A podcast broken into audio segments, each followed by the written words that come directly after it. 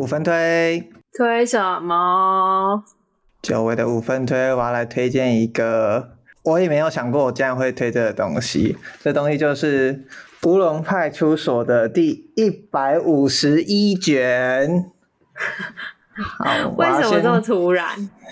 我要先给大家，就是我看完这本的时候，我就觉得这是我心中《乌龙派出所》真正的完结篇，而且它也是一个粉丝能够收到最棒的故事 ending。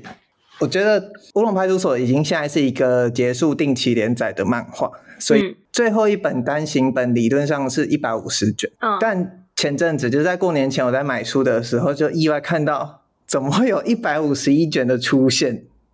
我就觉得啊，什么意思？我就买了，因为我本来是想要买《乌龙派出所》作者秋本志老师的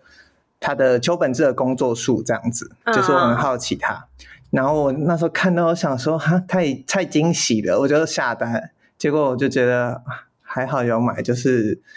那个感动全部都回来了。那这一本它其实是收录在定期连载之后，它还是有在 Jump 上面不定期出现，还有一些其他地方的漫画的篇章要把它收录起来，包含了五十周年的连载纪念和里面有个角色叫日暮，他每四年就会跟着奥运出来一次。那他这次当然也有跟着东京奥运的延期与真正的东京奥运一起出来。那他还有收录一篇最让我感动的是，在一六年到一七年结束连载后的乌龙派出所特展展出的那一啊、呃、那一卷叫做回忆之卷，他收他把它放在这一本的最后一个篇章。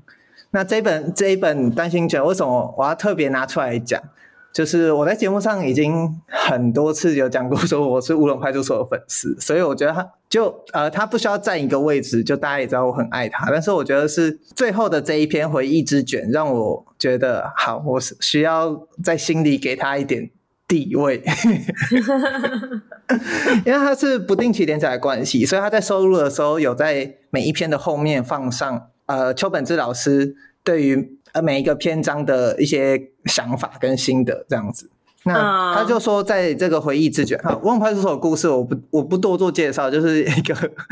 我 相信如果你请你不要多做介绍，请你不要看不起，有 没有？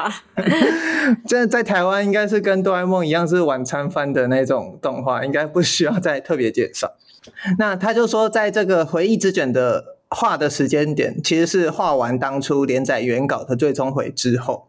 那编辑就叫他画这个特展的稿，就是因为他原本连载结束的很闹，他说希望你可以画一个感性的，所以他是抱持着这或许是真的最后的乌龙派出所也说不定的这种感觉在画这个特稿。那他他最后一篇的故事也非常简单，他就说中川跟栗子和所长到派出所上班的时候，突然发现两金不见的。那栗子和中川在他的抽屉里面发现了一个神秘上锁的旧盒子，这样子。那中川跟栗子因为想要知道他不见的为什么会不见，就中川用了他们家的科技方式，也没有找到两金那时候在哪里，所以他就去找，搞不好本田或马里埃对这个盒子有会有那个线索想法这样子。那他们就找找找，找到最后，他们有打开盒子。那打开盒子的那个瞬间，远在。一个刚形成的小岛上度假的两金，他刚好也想起来中川和丽子的一些故旧故事这样子，然后他又说，呃，他的那时候玩乐的伙伴就跟他讲说，你的朋友们会担心你吧？他又说，嗯，就算分离两地，还是能这样重逢，不是靠电波，是靠心灵联系在一起的。然后他最后就说，哦、差不多该回去了，回到我的同伴那里去。然后最后就留下了。乌龙派出所最后的空椅子的画面，然后那时候看到的感动就是啊，就有一种我们之前在那一集连载的时候，就是追连载的时候聊过，会希望得到什么样的结尾？嗯、我觉得这就是我心中最棒的那个结尾。